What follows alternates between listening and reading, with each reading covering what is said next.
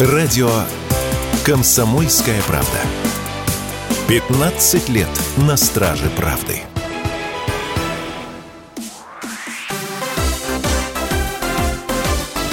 Новости спорта.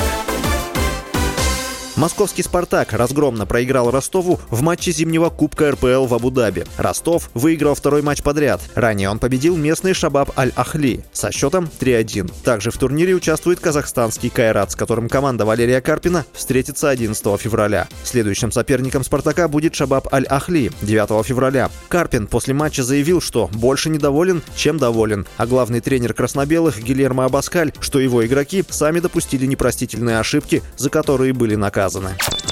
Российская фигуристка Камила Валиева принимала десятки различных разрешенных препаратов и пищевых добавок в период с 2020 по 2021 год. Об этом сообщается на сайте спортивного арбитражного суда, который опубликовал мотивировочную часть решения о дисквалификации россиянки. Речь идет о 60 веществах. Подчеркивается, что список составлен на основе данных Федерального медико-биологического агентства. Ранее спортивный арбитражный суд объявил, что в положительной пробе Валиевой, помимо запрещенного триметазидина, было найдено три разрешенных вещества вещества. Это стероид экдистерон, гипоксен и L-карнитин. 29 января Валеева была дисквалифицирована на 4 года за применение триметазидина. Срок отстранения отсчитывается с 25 декабря 2021 года.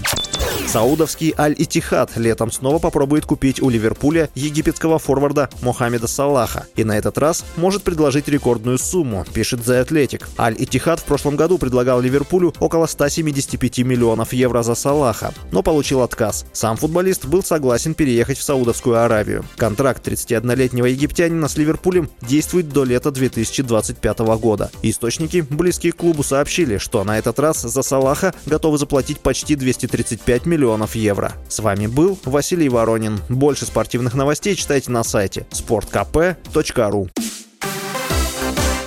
Новости спорта.